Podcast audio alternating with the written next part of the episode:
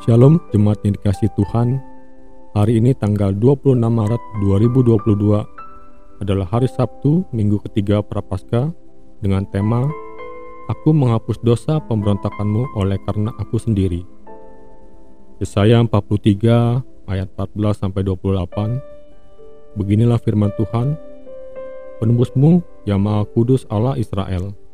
Oleh karena kamu, aku mau menyuruh orang ke Babel dan mau membuka semua palang-palang pintu penjara dan sorak-sorai orang Kasdim menjadi keluh kesah. Akulah Tuhan yang Maha Kudus, Allahmu, Rajamu, yang menciptakan Israel. Beginilah firman Tuhan yang telah membuat jalan melalui laut dan melalui air yang hebat, yang telah menyeru kereta dan kuda keluar untuk berperang, juga tentara dan orang gagah.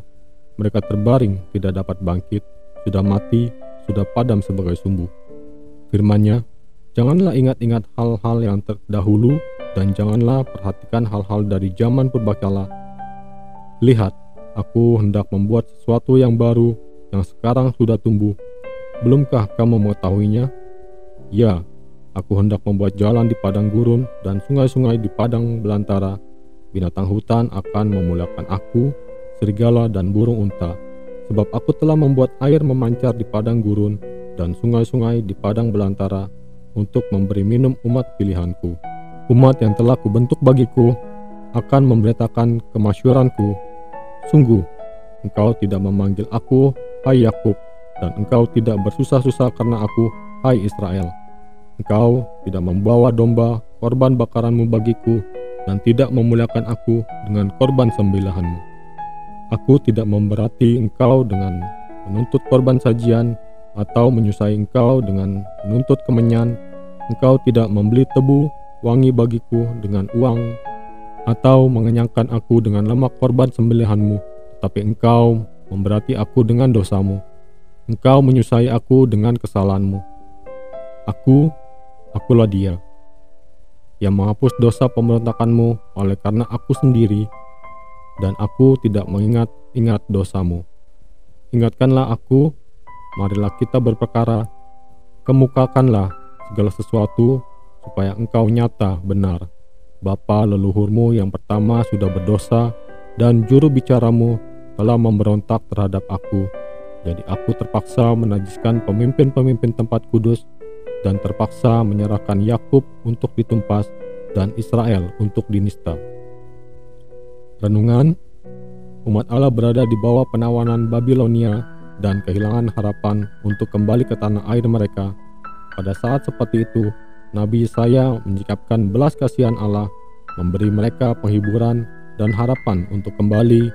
Meskipun umat Allah mengalami kerusakan rohani, Allah yang penuh kasih tidak dapat meninggalkan mereka seperti itu. Allah adalah penebus dan dia mengingatkan mereka tentang keluaran kedua dari struktur penindasan mereka.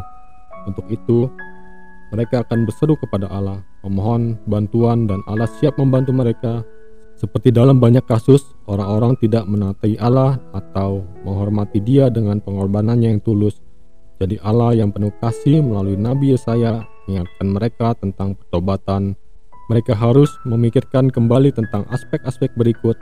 1. Korban dipersembahkan tanpa arti.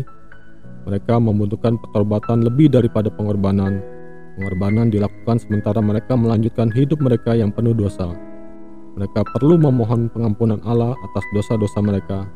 Mari kita periksa diri kita sendiri dan bertanya apakah ibadah bersama dan doa pribadi kita hanyalah basa-basi tanpa pertobatan dan hidup suci. 2. Allah mengampuni tanpa syarat. Allah mengampuni dan tidak pernah mengingat dosa-dosa kita. Dia benar-benar melupakannya. Dia menghapus dosa kita kita tidak pernah perlu takut bahwa Dia akan mengingatkan kita tentang dosa-dosa itu kelak. Masa prapaskah adalah waktu untuk keluaran kedua kita. Artinya kita perlu dengan sengaja mengucapkan selamat tinggal kepada semua yang membatasi hubungan kita yang benar dengan Allah. Allah melalui Yesus Kristus telah memenangkan semua dosa dan iblis. Kita perlu merayakan kemenangan itu dengan pertobatan untuk menerima pengampunan dari Bapa kita yang penuh kasih yang menghapus semua pelanggaran kita. tidak perlu hidup di bawah rasa malu dan bersalah atas dosa yang pernah dilakukan. Marilah kita berpaling kepada Allah dengan pertobatan untuk menerima kedamaian dan penghiburan. Mari kita berdoa. Bapa Surgawi, kami berterima kasih kepadamu karena telah menghapus dosa-dosa kami melalui darahmu juru selamat kami, Yesus Kristus. Bantu kami ya Tuhan untuk melanjutkan perjalanan iman kami dengan relasi yang intim dengan Engkau. Bantulah kami untuk mengampuni mereka yang berdosa terhadap kami. Amin. Tindakan, apakah Anda masih dihantui rasa bersalah dan malu? Inilah saatnya untuk kembali kepada Bapa yang penuh kasih untuk mendapatkan pengampunan dosa dengan cara yang sama kita perlu mengampuni orang lain dengan pikiran Yesus yang tidak pernah mengingat dosa-dosa orang berdosa yang diampuni.